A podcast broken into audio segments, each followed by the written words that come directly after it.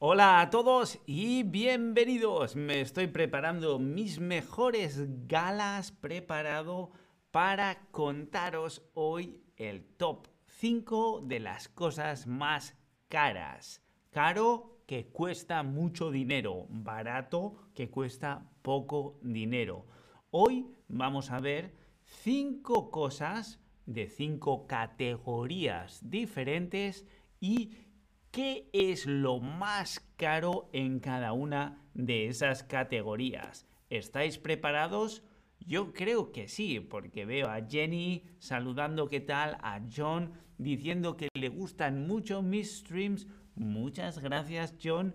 Y veo a Gadi, Marvin, Doxy, Ferdi. ¿Estáis todos ahí? ¿Y estáis preparados? Vamos a ello. Lo primero que vamos a ver es la comida más cara.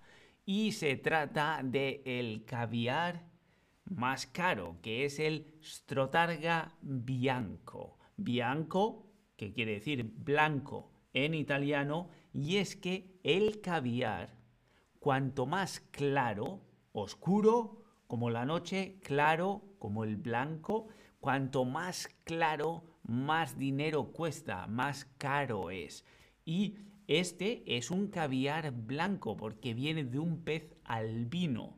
Albino que es, conocéis la gente albina que tiene el pelo blanco y los ojos muy claros, la tez muy blanca, eso es los albinos, pues esto es un pez albino y el caviar tiene filamentos, filamentos, es decir, hilos muy finos de oro de 22 quilates.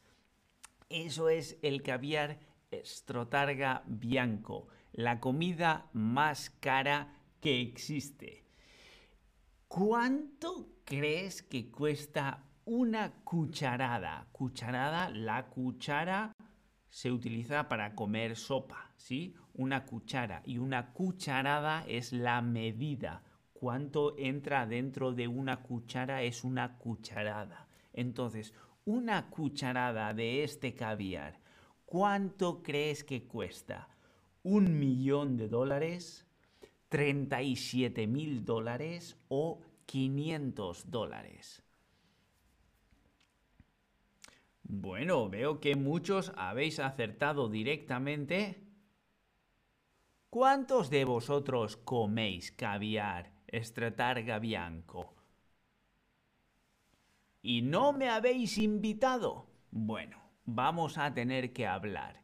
Efectivamente, cuesta una cucharada de este caviar 37 mil dólares. Bueno, lo cierto es que hay que tener mucho dinero para poder gastar en una cucharada de 37 mil dólares. En fin, hay cifras que se escapan a mi entendimiento. Vamos a la siguiente categoría.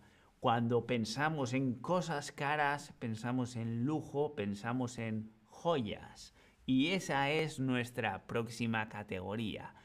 La joya más cara del mundo es el diamante Hope y perteneció, entre otros, porque ha tenido diferentes dueños, perteneció al rey francés Luis XIV.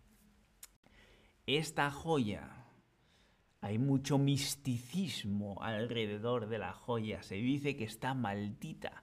Pero bueno, a día de hoy se puede contemplar en el Museo Smithsonian y su valor, cuánto cuesta el valor, es incalculable. Incalculable. ¿Qué quiere decir incalculable? Incalculable significa que no se puede vender o significa que tiene muy poco valor o incalculable significa que el valor es demasiado alto para poder calcularlo. Calcular es pensar cuánto, cuánto vale, cuánto mide, cuánto cuesta algo, ¿sí? Entonces, cuando decimos que algo es de valor incalculable, quiere decir que cuesta tanto que es difícil ponerle un precio, no se puede calcular el precio, ¿sí? No solo porque tiene, si es solo el precio de la materia prima, es decir, si es tantos kilos de oro o tantos diamantes, siempre puedes saber cuánto es el precio de mercado. Pero esa joya, por su mm, diseño y por su historia, adquiere más y más y más valor y es un valor que no se puede calcular, es incalculable. Valor incalculable. Se utiliza mucho, sobre todo cuando hablamos de objetos preciosos. Así pues, vamos a nuestra siguiente categoría que es el arte. Y estamos hablando del NFT más caro que se llama The Merge y la imagen la podéis ver abajo. Se vendió por 91,8 millones de dólares. 91,8 millones de dólares. Y dices, ¿quién tiene tanto dinero? Bueno, tengo que decir que esta obra en concreto es de propiedad colectiva, es decir, los dueños son mucha gente la compraron entre casi 30.000 personas. Aún así, 91,8 millones de dólares por una obra de arte. ¿Una obra de arte? Un momento, ¿qué es un NFT? Un NFT es una obra de arte digital. O es un... no, un NFT es un videojuego. No, un NFT es un programa de ordenador. Yo lo sé porque mi sobrino entiende de ordenadores y me lo ha dicho. Bueno, ya veo que vosotros estáis todos muy puestos al día en lo que es la evolución tecnológica. Efectivamente, NFT son las siglas de Non-Fungible Token, que quiere decir un item, un objeto no, mm, no tocable. no sabría ni cómo se dice eso en español. Bueno, el caso es que es una obra de arte digital, es decir, solo existe en formato digital. Es una, digamos, una esfera tecnológica en evolución y que a mí me parece fascinante Muchas veces aún no entiendo cómo funciona, pero desde luego se ve que va a ser más y más y más presente en nuestras vidas. Así que el NFT más caro de la historia, 91,8 millones por The Merge. Vamos a la siguiente categoría y esto es algo mucho más mundano, es decir, algo más cotidiano, no tan abstracto como una obra de arte digital y son los zapatos más caros del mundo. Los zapatos más caros del mundo se llaman Moonstar y son zapatos de tacón. El tacón es la parte de atrás, eso que, si esto es el pie, esto es el talón. Y en un zapato a esa altura está el tacón. Tacón plano, tacón de aguja, tacón alto. Y estos tacones se llaman Moonstar, diseñados por Antonio Vietri, que desde luego tiene para sí un montón de recursos y diseñó estos zapatos que cuestan casi 20 millones de dólares. Están hechos con oro, con diamantes de 30 quilates incluso con un trozo del meteorito que cayó en la Tierra en 1576. Bueno, imagínate, quien sea que guardó un pedazo de ese meteorito en el siglo XVI para que el bueno de Antonio pudiera utilizarlo en sus zapatos. Bueno, el tacón recrea la silueta del Burj Khalifa, que es el edificio más alto del mundo. Ya veis, espectaculares sin duda, pero ¿se podrán usar unos zapatos de 20 millones de dólares? Yo me imagino que serán diseñados y serán expuestos, pero no creo que se los ponga nadie, ¿no? Imagínate, te los pones una vez, te tuerces el tobillo, se rompe el tacón y los tienes que llevar al zapatero a que te los repare. ¿Cómo se hace eso? No, no creo que se los ponga nadie. En fin, ¿tú qué tipo de zapatos prefieres? ¿Prefieres que sean unos zapatos cómodos o que sean unos zapatos bonitos? ¿Que sean unos zapatos caros? ¿O que sean unos zapatos baratos? O sin más, mira, ninguna de esas categorías me, me agrada, no me dice nada.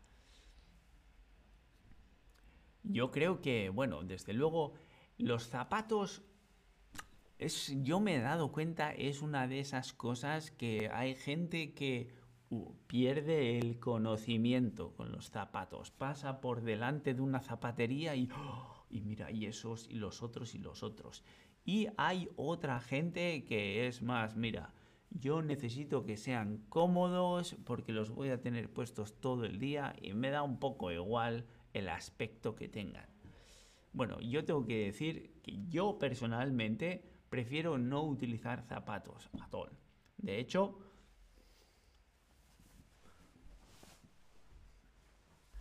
estoy descalzo. Así que vamos a ver la siguiente categoría. Ya veo que la mayoría os decantáis por zapatos cómodos, aunque muchos de vosotros queréis que los zapatos sean bonitos. Bueno, sea como sea, estoy bastante convencido que ninguno de vosotros va a decir a Antonio Vietri que por favor le diseñe unos zapatos. Se nos va de las manos.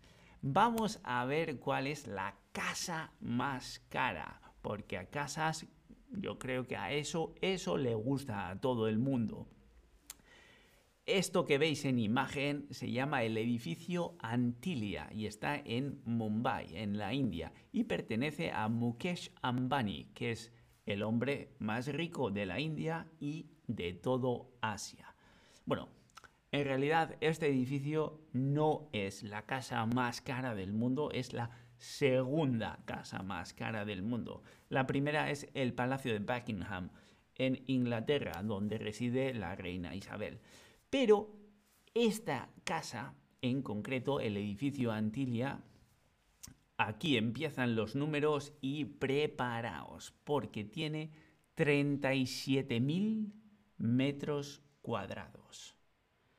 37.000 metros cuadrados. 27 pisos de altura. Y dentro del edificio hay un templo una sala de cine, una tienda de helados privada y una sala de nieve. 37.000 metros cuadrados, 27 pisos, un templo, un cine, una sala de helados, una sala de nieve. Bueno, ¿cuánta gente vive en esta casa? Antilia fue diseñada para que vivan en ella seis personas, 200 personas, 15 personas. ¿Cuánta gente crees que fue diseñada la casa? ¿Para cuánta gente crees? Ah, bueno, veo que muchos decís 15 personas. Vamos a ver, 15 personas son 27 pisos 15 personas, eso hace casi dos pisos por persona. Y son 37.000 metros cuadrados. Bajémoslo a 30.000 metros cuadrados. Eso hace 2.000 metros cuadrados por persona. No, hombre.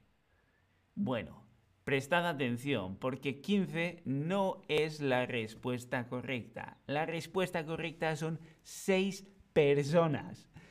Efectivamente, la familia Ambani, que es la más rica de Asia, y fue para ellos seis que diseñaron este edificio.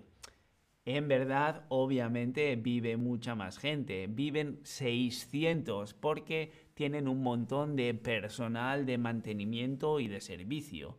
Pero imagínate yo con mi mujer y cuatro hijos y digo, ay, vamos a hacernos una casa. 27 pisos de altura, pero estás loco. Ay, estos Ambani, mira, no saben ni en qué gastar el dinero, ya veis. En fin, hay gente para todo.